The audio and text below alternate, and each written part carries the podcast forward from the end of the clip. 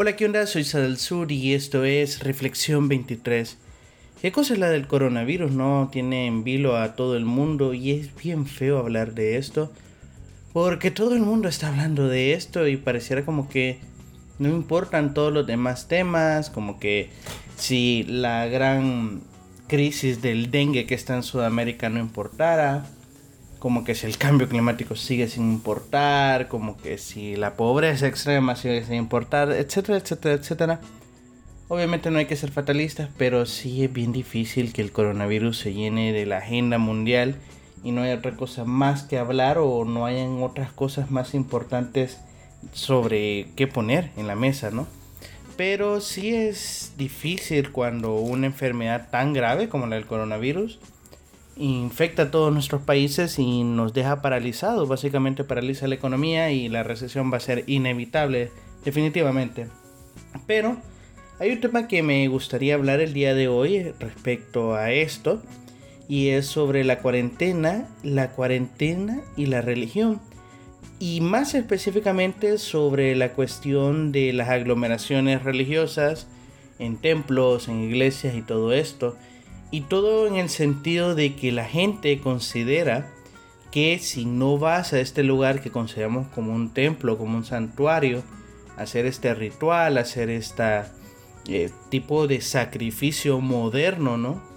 Mm, vas a estar mal con este Dios y este Dios se va a sentir tan mal y que puede llegar a enojarlo a tal punto que te va a mandar más coronavirus, ¿no?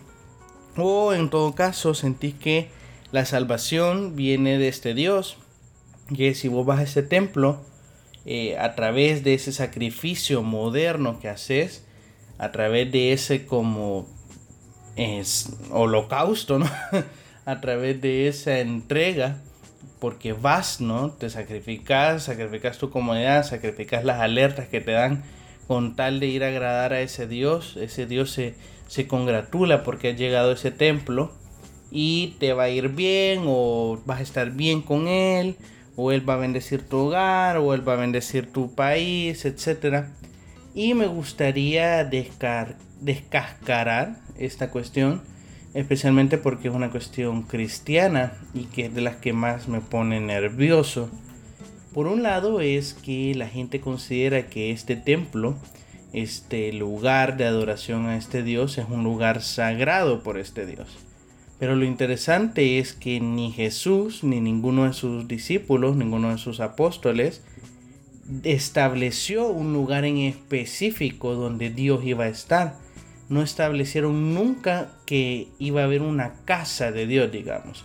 Nunca establecieron que iba a haber un edificio en donde solo ahí Dios iba a ser predicado o solo ahí Dios podía ser adorado o podías orar hacia Dios. Entonces, como no hay ningún tipo de indicio de esto, muchas iglesias utilizan algunas alusiones precristianas para poder eh, decir de que esta ida al templo es obligatoria. Como así, pues antes de Jesús, los judíos, bueno, hasta el día de hoy es así, pues, pero para explicarme, antes de Jesús, los judíos tenían un templo en el cual solo ese, según lo que Dios ¿no? le dijo a Moisés, según lo que dicen que dijo, pues Dios estableció este único templo en donde solo ahí podías adorarle, en donde solo ahí podías decirle, hey, ayúdame con esto o perdóname por esto. Y súper bien, ¿verdad? Era el único centro en el cual vos podías acercarte a Dios. De hecho, era tal que solo podías hacerlo en Jerusalén y Dios establece hasta tres celebraciones nacionales, podemos decir, en las cuales los judíos se acercaban a este templo, viajaban de cualquier parte de, Israel y se acercaban a Jerusalén. De hecho, pasa cuando María lleva a Jesús al templo, porque dice que era una celebración en donde María viaja desde donde están, ¿no? Hacia Jerusalén para poder participar de este ritual nacional. Esta es una de las ocasiones, ¿no? Porque era prohibido o no estaba bien visto, es que no se hacía básicamente hacer sacrificios o ningún tipo de ritual hacia este Dios que no fuese en el templo, solo podía ser en el templo en el cual vos podías hacer este ritual. Entonces lo que me parece chistoso es que el cristianismo en general intenta usar este paralelismo de este templo judío con el templo cristiano y todos los versículos de las iglesias que no cerraron este domingo por causa del coronavirus ocuparon versículos bíblicos que eran precristianos, ¿no? Haciendo referencia a que este templo no iba a ser cerrado, que el fuego que se prendía en ese templo iba a ser continuo y no podía apagarse, que por ningún motivo las celebraciones debían cancelarse, etcétera, etcétera. Entonces los cristianos ocuparon todos estos versículos como para decir, ven, Dios estableció en su palabra, Dios estableció en su Biblia que no podían cesarse los rituales porque el templo no podía cerrarse, pero lo que me da más mm, cólera o un poco de, insatisfacción, de incomodidad, porque manipulan a la gente para que asista a sus, a sus templos y ya vamos a hablar o vamos a analizar o voy al menos a especular por qué lo hacen, pero manipulan esta situación para que la gente vaya a estos lugares cuando pues teológicamente no tiene ninguna explicación de que ellos sigan usando estas alegorías judías cuando ellos hacen hincapié una y otra vez que las cuestiones judías, estrictamente judías, ya no valen tanto porque ahora Jesús supuestamente las anuló, que el templo ya no es necesario porque Jesús lo anuló todo con un solo sacrificio. Entonces explícame por qué ocupas las analogías del templo judío que son antes de Cristo para tus rituales cristianos de hoy en día. No tiene ningún sentido. Y la gente se lo traga, ¿no? Porque dice, no, es que vamos a ir a la casa de Dios a adorarlo. Pero ¿en qué momento Jesús estableció un lugar de adoración o en qué momento los apóstoles establecieron que existía una casa de Dios? Es más, la idea de que Dios tiene una casa es hasta un poco errónea en una ocasión David quiere construir precisamente este templo judío, pues se había, digamos, destruido o no estaba del todo construido, vamos a decirlo. No vamos a entrar en cuestiones históricas porque nos tomamos aquí, vamos, la cuarentena entera. Pero el punto sí es que David, el rey David, el rey histórico, ¿no? Del, del, del rey hebreo este, pues quería construir el templo de Dios y uno de los profetas llega y se le acerca, amén Fíjate que Dios manda a decir de que está bien, pero bien fumado, está bien loco, porque Él dice que qué hombre, qué ser humano puede osar hacer la casa de Dios. Dice, si la tierra es el estrado de mis pies, ¿qué hombre puede construirme una casa? Si yo tengo hambre, no te lo voy a pedir a ti. Si tengo sed, yo no voy a pedirte un vaso de agua a ti, porque mía es toda la tierra. Entonces, eh, a David se le queda así, ¿verdad? El cerebro, pero hecho un coco. Y dice, ah, huesos, no puedo hacerle una casa a Dios porque Dios no tiene casa. El universo es su hogar. ¿Cómo voy a encerrar a Dios? En cuatro paredes. Y la idea del templo que Dios le dice a Moisés es por una cuestión de rituales. Es más, dice que el Espíritu de Dios bajaba a morar a ese lugar, pero no significaba de que Dios habitaba perenne en ese lugar.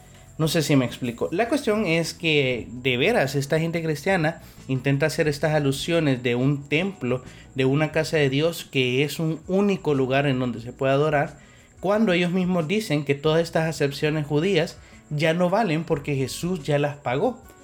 Y es algo bien interesante porque en una ocasión Jesús está en un pozo y llega una mujer samaritana y Jesús le pide agua a esa mujer.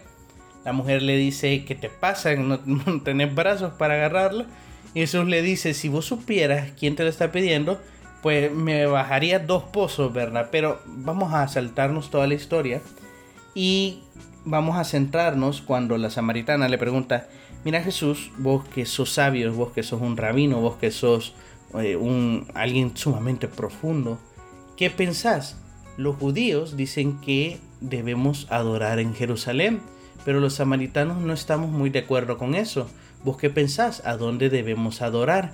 Y esto, que parece ser una pregunta bien aleatoria, una pregunta así como esta mujer que está preguntando, era algo sumamente absurdo, como que dónde vamos a adorar a Dios? Eh, no tiene ningún sentido, es precisamente una pregunta muy, muy política para ese entonces, porque el hecho de que Dios estableciera su único templo en Jerusalén le daba como legitimidad a los judíos de que ellos eran la nación escogida. Pero los samaritanos que sí creían en este Dios hebreo, pero no creían en la superioridad, digamos, de los judíos, pues no creían que Dios estableciese su templo en Jerusalén, en, la capital judía, ¿no? Entonces, para esta samaritana es una cuestión bien interesante. Es como preguntarle a Jesús actualmente, Jesús, ¿de quién es Jerusalén? ¿Es capital de Israel o es capital de Palestina? Te vuelves loco, ¿no? Vos decís, qué gran gol, qué gran jaque la que le acaban de meter a este tipo. ¿Qué va a decir? Vos me lo preguntás en la calle o me lo preguntás así en un foro público y no sabría contestarte para quedar bien con todos, ¿no? Y cuando esta mujer le está preguntando esto, es súper interesante porque no se lo pregunta en público, sino que de verdad ella quiere saber. Ella no lo hace como los fariseos que quieren dejar en ridículo a Jesús, sino que lo que quiere es de verdad saberlo. Y se lo pregunta a título personal, ven, ¿a dónde debemos de adorar? ¿En Jerusalén o en otro lado? Y viene Jesús y le dice, mujer, vos estás pero bien crazy porque Dios está en todos lados. Va a haber un momento, dice Jesús, en donde no se va a adorar en Jerusalén o en Judea o en Samaria en cualquier lugar. Vas a poder adorar a Dios en cualquier lugar que vos querás. Porque Dios va a estar en el corazón de las personas. Ahí donde las personas decidan adorar a Dios, ahí va a estar Dios. Una respuesta impresionante, increíble, sumamente progresista. ¿Te imaginas? Hace dos mil años. O sea, las personas actualmente todavía siguen pensando que Dios solo se puede adorar o solo se puede acercársele a Él a través de un edificio. Actualmente, 2000 después de Cristo, todavía la gente cree que a dónde va a estar la iglesia y cómo se va a santificar ese edificio para que Dios esté ahí. 2020, señores. Y hace más de 2000 años hubo un tipo que le dijo, men, estás bien crazy, no se trata del edificio de a dónde lo vas a construir o a dónde va a estar, se trata de tu corazón a dónde va a estar, men, porque Dios va a estar en todas partes. Pues esa es la gran onda y esa es la gran cuestión del verdadero cristianismo, que no necesitas ir a un templo para seguir confiando en este Dios, para que este Dios te siga hablando, porque Dios te habla todo el tiempo, todo el momento Dios te está mandando indirectas de qué tenés que hacer y cómo debes orientar tu vida. El problema es que no estás consciente en el aquí y ahora como para estar atento de qué te está hablando este tipo y te dice, viejito, te estás equivocando, men. Hace caso.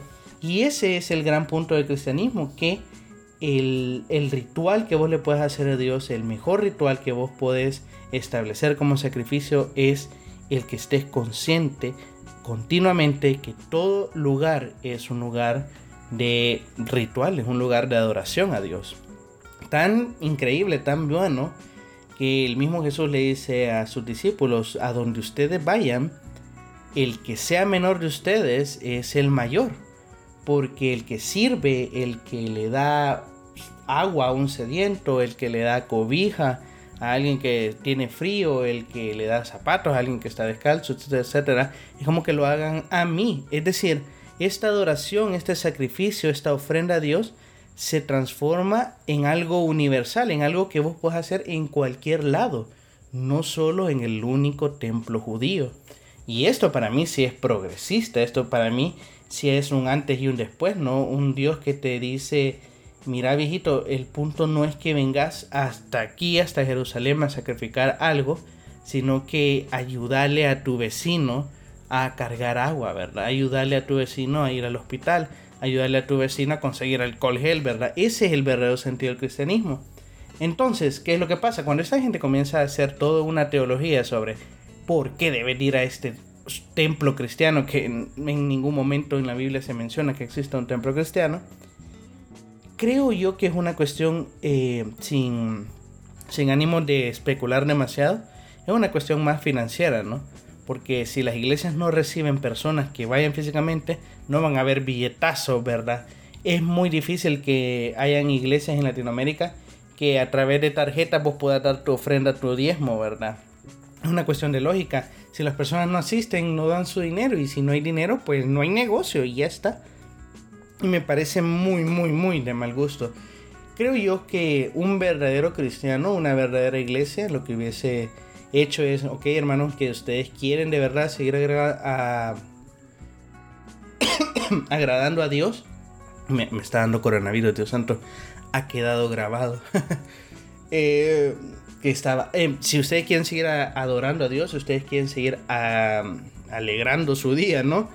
Pues vamos y ayudemos en los albergues, vamos y ayudemos a la gente que no tiene comida, vamos y ayudemos a la gente que está en cuarentena, vamos y ayudemos a la gente que está enferma. O sea, eso es un verdadero eh, tributo, un verdadero sacrificio, una verdadera adoración a Dios.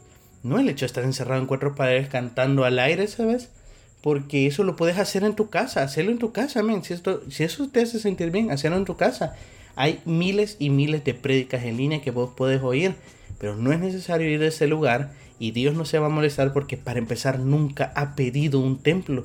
Dios como tal, o al menos el Dios que vos decís que crees en la Biblia, Él mismo dijo, nadie, ningún ser humano va a poder hacerme una casa porque yo no tengo hogar, yo no necesito pedirle al ser humano que me haga un hogar. Así que creo que me, pone muy mal esa idea de que la gente quiere como tener esta mística, esta cuestión de eh, la gente va a perder la fe en Dios, pero nosotros vamos a seguir con Él. Eh, siéntese un rato, señora, siéntese un rato, Señor y por favor lea el libro que usted defiende a capa y espada y se va a dar cuenta que todo lo que le están diciendo es mentira, lo que quieren es su dinero.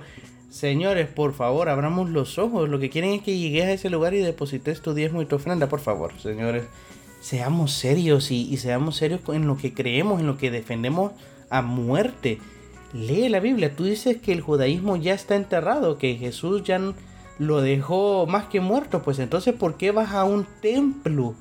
Si, esa es una idea judía y si a vos te parece que es una idea cristiana, pues entonces ¿por qué no hacer lo que Cristo dijo que hicieras para alegrar a Dios, para hacerle caer bien, ¿no? Para adorarlo. Ayuda a tu prójimo, ve y ayuda a un montón de gente que la está pasando mal. Así que, bueno, esa es mi reflexión de hoy. Me cae mal tener que hablar de esto y quizás voy a tener que hablar mucho del coronavirus en todos estos tiempos, o al menos ya veremos qué sacamos. Pero sí me pareció de muy mal gusto que las iglesias sacaran esta cuestión, ¿no? De ven a la casa de Dios para que Dios eh, elimine el coronavirus de este país. Por favor, gente, sentémonos un rato y vayámonos a acostar. Así que esa es la reflexión de hoy. Espero te haya ayudado, espero te haya servido. Si es así, te pido que lo puedas compartir con aquellas personas que tú consideras que le pueden ayudar. Sígueme en todas mis redes sociales como Sada Sud o Reflexión 23 y espero verte el día de mañana. Chao.